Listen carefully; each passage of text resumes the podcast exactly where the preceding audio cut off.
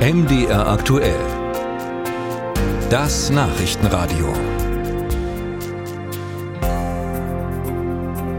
Sie wissen ja seit der Auseinandersetzung um das Heizungsgesetz, dass äh, Öl- und Gasheizungen Auslaufmodelle sind. Künftig soll klimafreundlich geheizt werden, das heißt zu mindestens 65 Prozent mit erneuerbaren Energien. Allerdings haben sich ja durch den politischen Streit viele Missverständnisse eingeschlichen und die wollen wir jetzt klären. Und damit sind wir bei unserer Rubrik Sparen mit Finanztest und wir können reden mit Alrun Jappe von der Stiftung Warentest. Die Stiftung hat nämlich in ihrem aktuellen Heft übersichtlich zusammengefasst, welche Pflichten auf Eigentümer, Vermieter und Mieter zukommen und auch welche Möglichkeiten. Ich grüße Sie. Hallo, ich grüße Sie auch. Frau Jeppe, Sie haben da eine ziemlich geniale Grafik gebastelt, wie ich finde, wer was tun muss. Was war da genau Ihr Anliegen? Schildern Sie mal. Wir bekommen immer wieder Leseranfragen oder auch von Kollegen oder von Bekannten, wie auch immer, stößt mir immer wieder, kommt mir immer wieder entgegen eine große Unsicherheit bis hin zu, ähm, dass mich Leute fragen, ich erbe jetzt das Haus meiner Eltern, muss ich das verkaufen, weil die Sanierungspflichten so teuer sind. Und also es herrscht einfach eine große Verunsicherung und unsere Idee war einfach da nochmal zu versuchen, ein bisschen für Klarheit zu sorgen. Ja, und ich fand das ganz schön gemacht. Es geht immer von links nach rechts. Es fängt an mit der Frage, ist man Eigentümer, ist man Mieter? Ähm, und dann arbeitet man sich vor, in welchem Zustand ist die Heizung. Und am Ende landet man bei der Lösung, die auf einen selbst zutrifft. Also ob die alte Heizung noch weiter wärmen darf oder was Neues her muss. Sind Sie sich sicher, dass Sie alle Fälle erfasst haben oder haben Sie möglicherweise auch bewusst irgendwas rausgelassen? Bewusst haben wir nichts rausgelassen, aber tatsächlich hat sich eine Leserin gemeldet, die gesagt hat, oh, mein Fall ist nicht da drin. Ich habe ein Haus mit zwei Wohnungen und die sind beide vermietet. Das wird nicht explizit dargestellt in der Grafik, aber sie wird quasi behandelt wie auch ein Mehrfamilienhaus.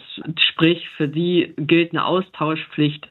Aber man muss dazu sagen, eben immer auch nur für Standardheizkessel. Das heißt, für Brennwert- und Niedertemperaturkessel gibt es diese Austauschpflicht nicht. Und es gibt eigentlich nur noch relativ selten Standardheizkessel in den Kellern. Ja. Was ich immer wieder feststelle, Frau Jappe, ist, wenn es um diese Heizung geht und möglichen Austausch, dann geht es in der Regel um die Frage Einfamilienhaus. Ich wohne selber in einem Mehrfamilienhaus und äh, die technischen Möglichkeiten mit Wärmepumpen sind da noch nicht so groß. Und da sagt mir die Hausgemeinschaft, ja Moment mal, das ist ja alles schön und gut, aber wir sind acht Parteien und dafür gibt es gar keine Wärmepumpe. Haben Sie das auch festgestellt, dass es da einfach Defizite gibt, die man noch nicht abbilden kann? Es, meines Wissens gibt es schon auch Lösungen mit Wärmepumpe für, für Mehrfamilienhäuser. Fakt ist, dass auch in Mehrfamilienhäusern, also egal jetzt, ob das Wohnungseigentümergemeinschaften sind oder halt äh, Mietobjekte, das Betriebsverbot für Öl- und Gasheizungen nach und nach auch für die kommt. Und Sie belassen es ja nicht bei dieser sehr, sehr übersichtlichen Grafik, sondern Sie haben zusätzlich auch noch elf häufige Irrtümer zum Heizungsgesetz aufgelistet.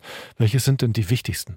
Ja, der wichtigste Irrtum oder der häufigste Irrtum ist sicherlich, dass viele Leute denken, sie müssen sofort ihre Heizung austauschen. Das stimmt nicht, sondern Heizungen, die laufen, die können weiter betrieben werden, bis sie kaputt gehen. Und auch wenn sie kaputt gehen, gibt es äh, die Möglichkeit, sie zu reparieren. Und wenn sie nicht reparabel ist, dann gibt es lange Übergangsfristen. Also hier herrscht, glaube ich, die größte Unsicherheit, dass viele Leute denken, sie müssen jetzt sofort was tun. Nein, müssen sie nicht. Ansonsten ist es, glaube ich, auch so, dass, dass viele glauben, es gibt eine Pflicht für Wärmepumpen einzubauen. Nein, das gibt es auch nicht. Es gibt halt tatsächlich acht verschiedene Möglichkeiten, diese Verpflichtung zur Nutzung von erneuerbaren Energien umzusetzen. Das heißt, eine Lösung, irgendeine Lösung gibt es eigentlich für jedes Haus. Sie machen das ja alles, also sowohl die übersichtliche Grafik als auch die elf häufigen Irrtümer, um bei Verbrauchern Sicherheit zu schaffen oder Unsicherheit zu beseitigen, sagen wir mal so. Und ganz zum Schluss geht es dann um Zuschüsse und äh, da schreiben Sie, es gäbe bis zu 75 Prozent Zuschuss. Jetzt haben wir aber seit letzter Woche eine ganz andere Diskussion. Und Sie wissen schon, worauf ich hinaus will. Durch das Urteil des Bundesverfassungsgerichts ist plötzlich alles wieder unklar. Was soll man jetzt machen? Muss man da nicht dann doch vorsichtiger sein, wenn man über das Thema Förderung überhaupt redet, weil ja im Grunde niemand so richtig weiß, ob es überhaupt noch Förderung gibt? Also es wird immer wieder betont, dass diese Sparte der Förderung ähm, weiterlaufen soll. Also es hat die Bundesregierung jetzt mehrfach betont. Ähm, natürlich gibt es Sorgen, dass das dann doch nicht gilt. Es soll ja ab, ab 1. Januar soll soll es neue Förderrichtlinien geben. Das hat der Haushaltsausschuss vergangene Woche auch beschlossen. Gut, jetzt wissen wir alle, es gibt einen, einen Stopp, einen Haushaltsstopp, was jetzt wirklich kommt. Aber ich kann auch nicht in der Glaskugel lesen. Aber es ist immer energetische Sanierung. Dafür gab es immer Fördermittel. Dafür gibt es jetzt Fördermittel. Und das müsste ja mit dem Teufel zugehen, wenn es in Zukunft nicht auch gefördert wird.